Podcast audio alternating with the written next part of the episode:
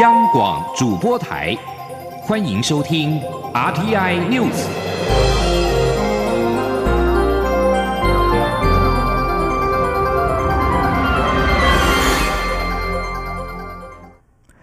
各位好，我是张旭华，欢迎收听这节央广主播台提供给您的 RTI News。中国非洲猪瘟疫情扩散，为了防堵疫情蔓延到台湾，行政院发言人古老斯尤达卡今天表示，行政院会八号将通过《动物传染病防治条例》部分条文修正草案，将违规携带肉品入境者罚款从现行的一万五千元提高到新台币三十万元，期盼有效遏阻民众违规。中国大陆非洲猪瘟的疫情持续蔓延，四号又新增了重庆市发生的疫情，目前已经扩及十四省市区，达到五十八案例。根据农委会防检局的统计，十月十八号到十一月四号为止，针对入境旅客违规从非洲猪瘟或口蹄疫区携带家畜肉类产品，共查获一百二十二件违规。此外，关务署台北关统计，从今年九月至今，台北关快递专区查获未经检验的中国大陆猪肉及肉制品累计一百零八公斤，大多是国人从网络上购买，再以快递的方式寄送进口。由于中国大陆光双十一光棍节的活动即将展开，台北关也呼吁民众及快递业者要诚实申报，以避免处罚。财政部今天公布了十月出口表现为两百九十五点七亿美元，是历年单月第三高，年增百分之七点三。剔除今年二月春节因素之后，连续二十四个月正成长。回顾今年整体出口表现，财政部认为上半年呈现高且稳，但七月之后受到美中贸易战的影响，波动幅度变大。预估十一月之后，受各项国际因素干扰，出口增速将转趋平缓，年增率会降到百分之二左右，甚至持平。记者陈林信宏报道。十月出口持续畅旺，且对于各主要地区全面扩张，特别对日本成长百分之十八最为突出。对美国和欧洲出口则是连续二十五个月正成长，累计今年前十月对日本、中国大陆与香港、美国出口规模创历年同期最高，对亚洲出口突破两千亿美元的新高水准。财政部认为，十月出口能够持续畅旺，主要是受惠于全球经济目前仍处于稳健，且科技创新应用持续扩张，以及国际原油价格处于高档。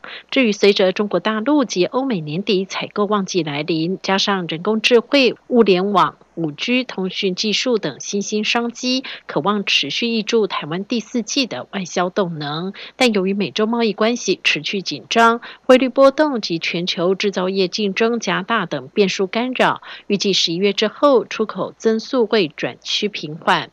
财政部统计处处长蔡美娜说。十月份的出口规模值两百九十六亿美元，这是历年单月的第三高，年增率百分之七点三，也是最近四个月的最高。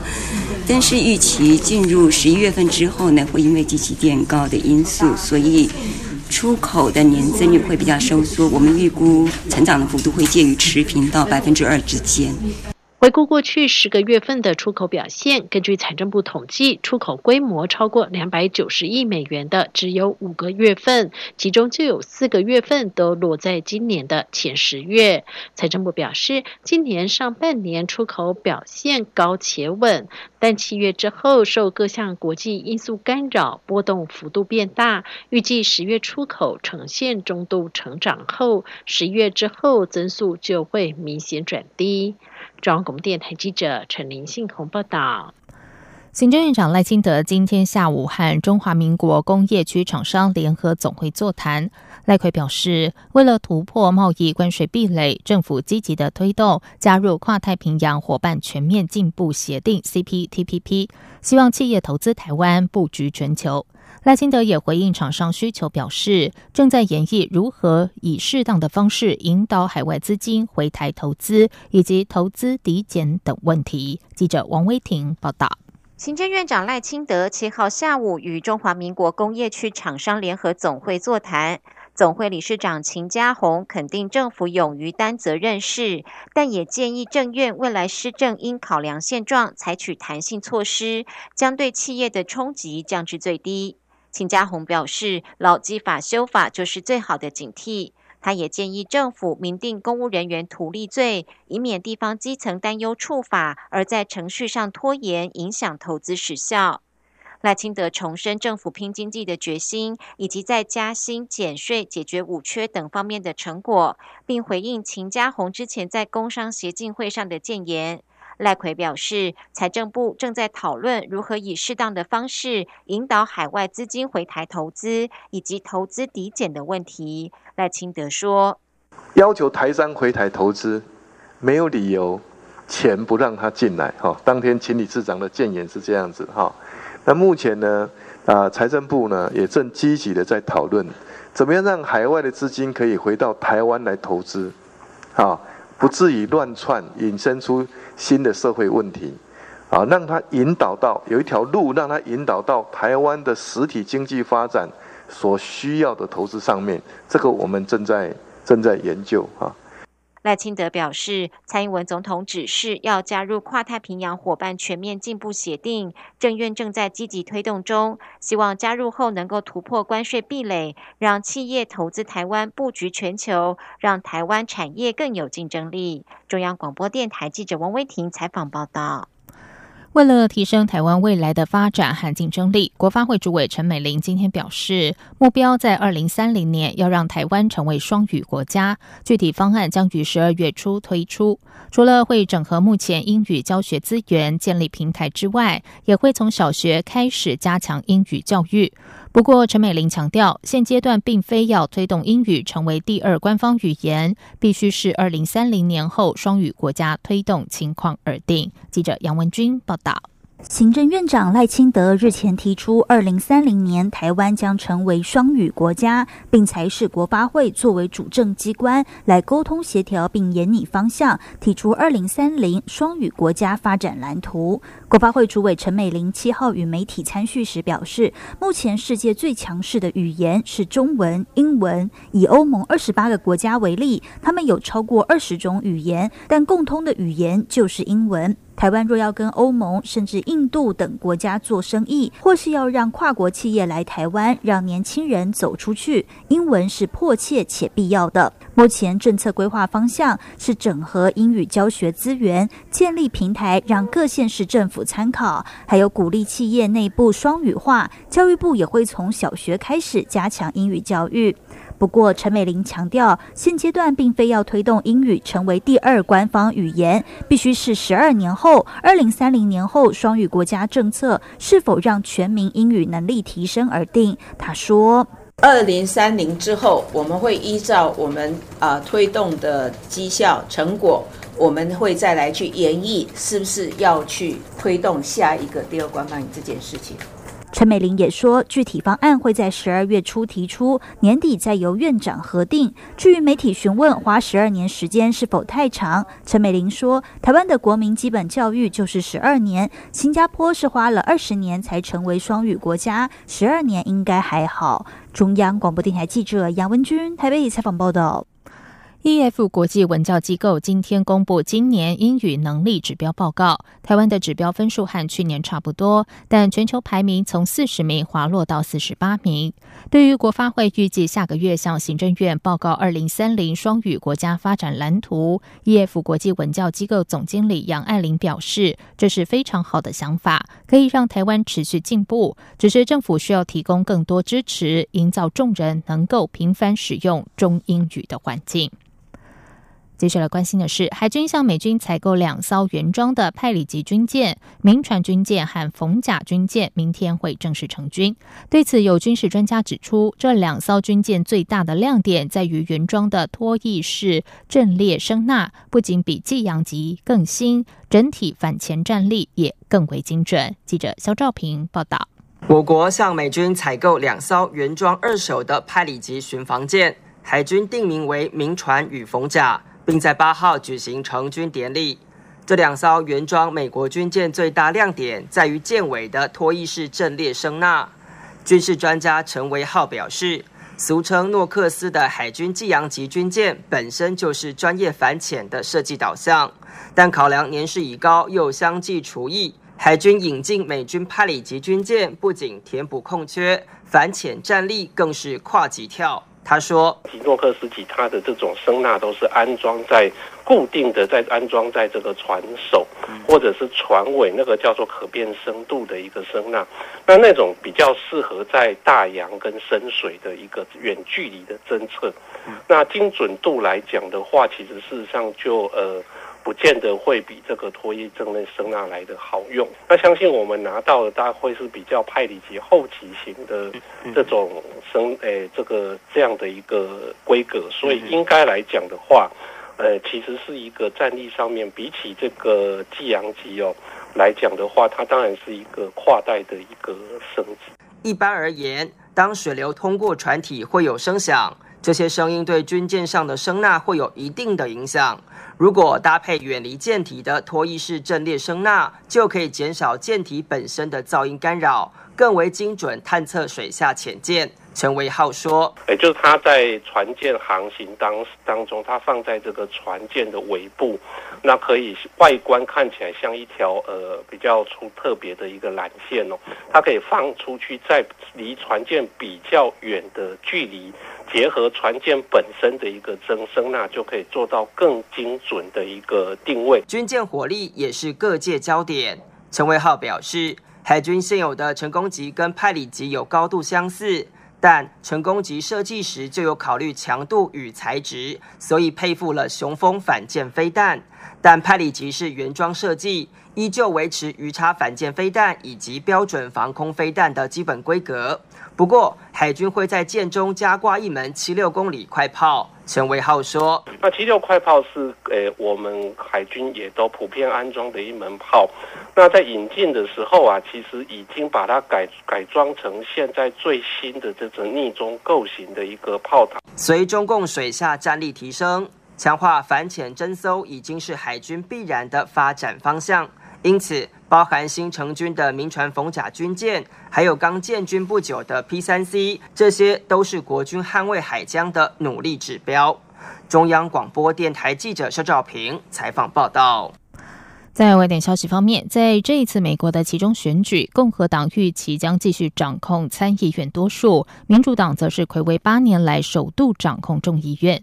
法新社报道，尽管美国共和党预计将失去对众议院的控制权，美国总统川普仍称六号的国会其中选举是巨大成功。共和党一如选前预期，确定失去在众议院的优势地位。未来两年，美国总统川普想要推动自己的政治议程，恐怕将会面临不少的阻力。不过，值得注意的是，只要川普出马造势的选区，共和党都有不错的表现，显示川普的铁票区不但没有生锈，他的铁杆支持者仍然是一股不能忽视的政治势力。面面对一个反对党掌控的众议院，川普无法拓展和实施的承诺，全部都可以推卸到反川普的民主党的头上，也让好斗的川普有更大的大展拳脚的空间。而美国的其中选举，其中纽约的三位民主党台裔选将是全数当选，联邦众议员孟昭文、纽约州众议员牛玉林轻松连任，复出政坛的刘纯义则是创下纪录，以过半得票率成为首位台湾出生的纽约州参议员。此外，根据美国有线电视新闻网 CNN，科罗拉多州在完成百分之八十二计票作业之后，民主党的波利斯得票率百分之五十一点五，胜过共和党对手史泰波顿的百分之四十五点一。波利斯即将成为美国第一位公开出柜之后胜选的男同志州长。此外，值得注意的是，这一次选举首次出现了女性穆斯林成为美国国会议员。欧玛曾经是索马利亚的难民，而布莱特是巴勒斯坦移民的女儿。他们都在六号取得了历史性成就，获选成为美国国会第一批穆斯林女议员。以上新闻由张旭华编辑播报。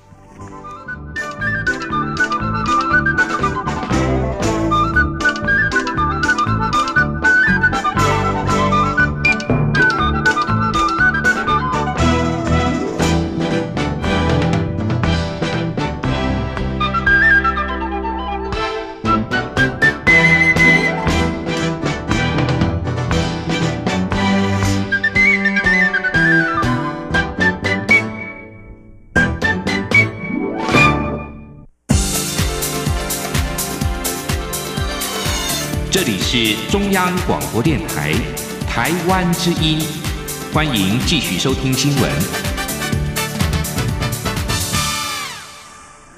时间是十九点十五分，欢迎继续收听新闻。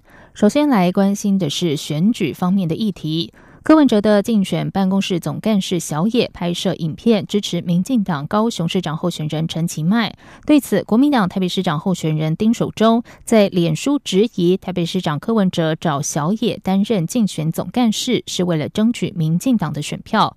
对此，柯文哲今天受访表示，这个国家的阴谋论太多，他当初做这个决定，除了因为小野具有人和的条件，也可以补自己在文化方面的不足。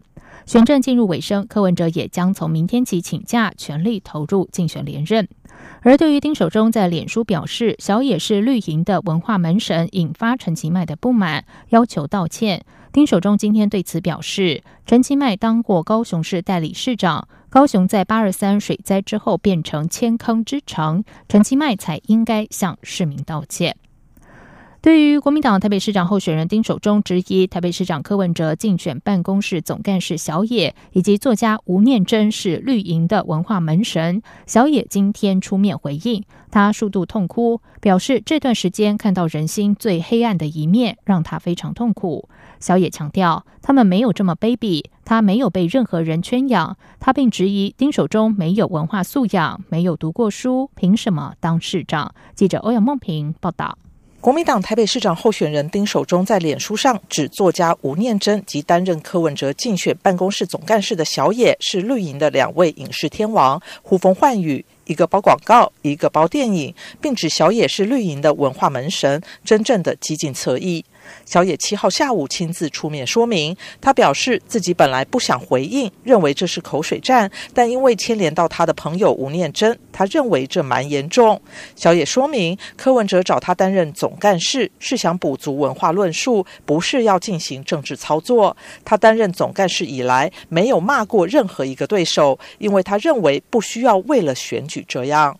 小野表示，他和吴念真及一群朋友经得起检验，不管是民进党或国民党执政。他们都做自己的事，他完全没有被任何人圈养。纸风车走遍全台三百一十九个乡镇，也没有用过政府一毛钱，全靠自己募款。他们不会那么卑鄙。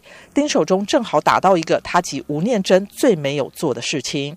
小野讲到激动处，数度痛哭。他强调，台湾不是只有蓝绿。他很难过的是，台湾经过这么多次选举，却没有学到教训，每到选举就撕裂一次。这段期间。他看到柯文哲被抹黑抹红，他都很想骂脏话，他内心非常痛苦，因为看到了人心最黑暗的一面。他说：“我心里面好想骂脏话，我真的，但是我不能，因为我是近办，我是总干事，我不能讲。可是我，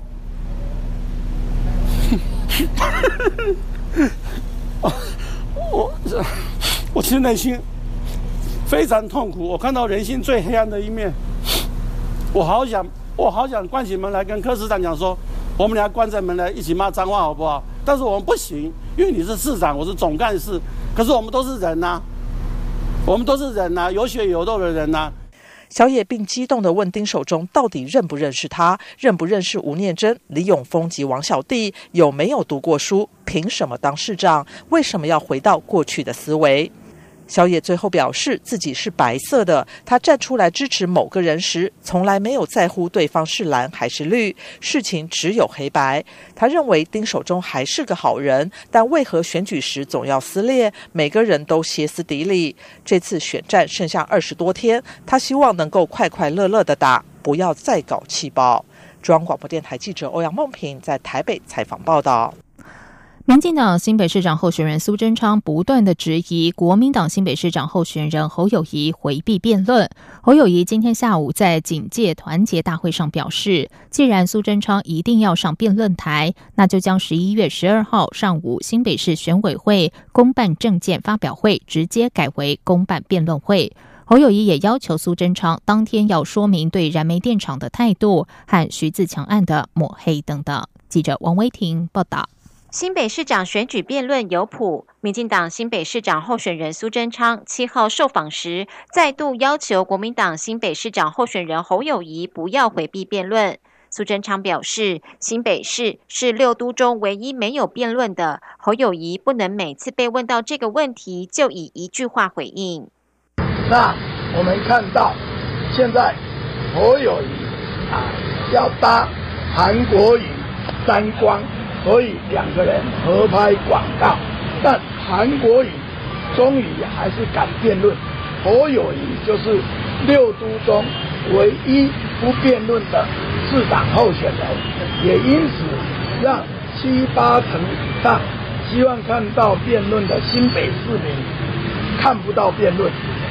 面对苏贞昌一直以来的要求与质疑，侯友谊七号下午在景系挺侯团结大会活动上表示，苏贞昌最近一直酸言酸语，说他不敢让太太出来浮选，他觉得选举不应该如此。侯友谊说：“既然苏贞昌一直要辩论，他提议将十一月十二号新北市选委会公办证件发表会直接改为公办辩论会。苏贞昌当天也要对未来会不会发新生媒许可明确表态，且为许自强案抹黑道歉。”侯友谊说：“同时也要对徐自强，到底我们有没有寻求？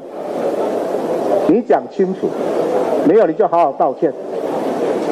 再来，对我的财产申报，对我们拼治安的否定，老县长，你要不要道个歉？第三，对所有的警舰，包括太太，用这样的方式港亏港生，你要表示什么态度？针对侯友谊同意辩论，苏贞昌竞选办公室发言人黄维军回应：苏贞昌登记参选当天就勾选同意辩论会形式，反观侯友谊则是拖拖拉拉。黄维军说：“只要新北市选委会同意，苏贞昌一定接受。”中央广播电台记者王威婷采访报道。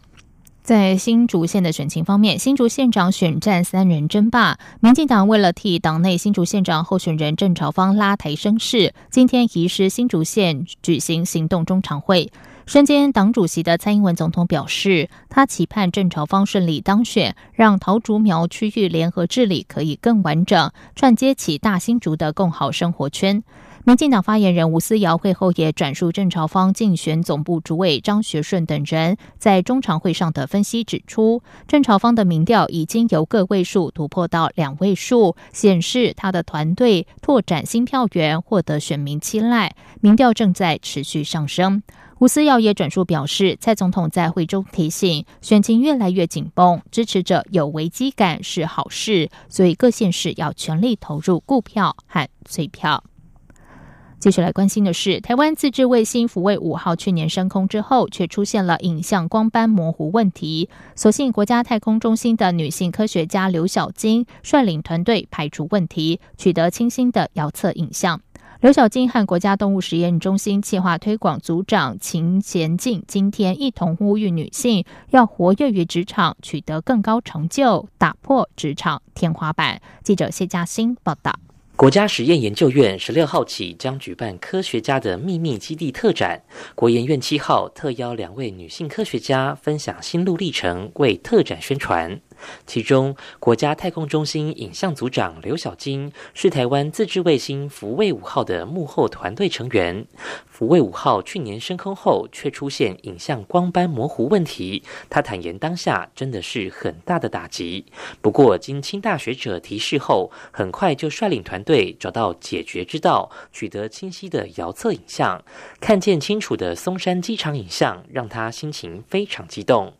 身为女性科学家，刘小金认为女性较容易有同理心，身段较能柔软，容易注意到细节，很适合做科学研究，不会输男性。另一位女性科学家，国家实验动物中心气化推广组长秦贤静则说，生医领域中，男性通常比较大胆有创意，女生则愿意追求细节，两者互补，可在研究上激荡出火花。不过，两位女性科学家也都看见职场天花板的情形，特别是在国际学术活动的场合。刘小金说：“参加一些那个国际研讨会的时候，确实大部分比较高阶的专职负责人大概都是男性。哎，我也有注意到这个这个现象，就是女女性偏少数。那像在我们那个单位。”女性，然后做到比较尖端，或者是说比较关键技术的，确实也是少数。其他大概都是偏重测试。两位女性科学家齐声呼吁，女性要勇于打破职场天花板，争取更高的职位与成就，实现女力崛起，达到性别平权。中央广播电台记者谢嘉欣采访报道。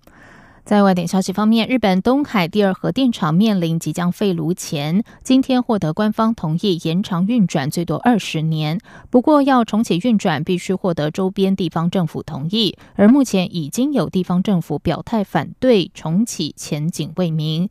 东海第二核电厂是由日本原子力发电公司所经营，位于茨城县东海村，发电量是一千一百万千瓦，是日本首都圈唯一的一座核电厂。而东海第二核电厂的半径三十公里内住了九十六万人，居日本所有核电厂之冠。如果要重启运转，必须经过东海村、茨城县加上核电厂周边五市的同意。接下来进行今天的前进新南向。前进，新南向。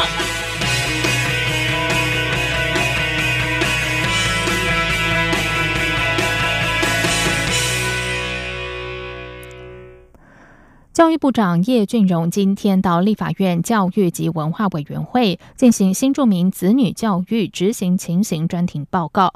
有立委指出，新著名语明年将在国小阶段列为必选课程，但是教育部是否真能乐观执行？叶俊荣回应：各种语言都有它存在的文化和情感价值。未来只要有学生选课，学校就要开课，教育部也会做好师资以及教材方面的配套措施。记者陈国伟报道。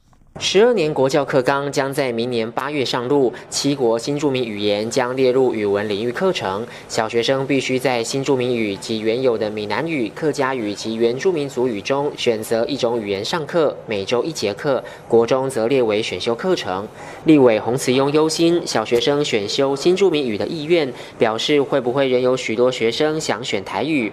教育部长叶俊荣表示，将来就算只有一名学生选课，也会开课。现在有。五十一所国中小学是新著名语文课程前导学校，相关师资及教材都在准备中。社会上要用语言多元呈现、相互欣赏促成的角度来看待这项政策的推动。语言我们常常会用一种国际上会用一种中心跟边陲的角度去看，有时候会把一些语言认为说它可能是边陲，但是随着时代的演变，我们越来越了解到啊，越来越了解到各种语言它本身有它存在的。文化哈跟情感价值以外，更重要的是，它在国际的互动里面，那其实也是扮演非常重要的角色。所以我们认为说，这个方向是对的，就是说。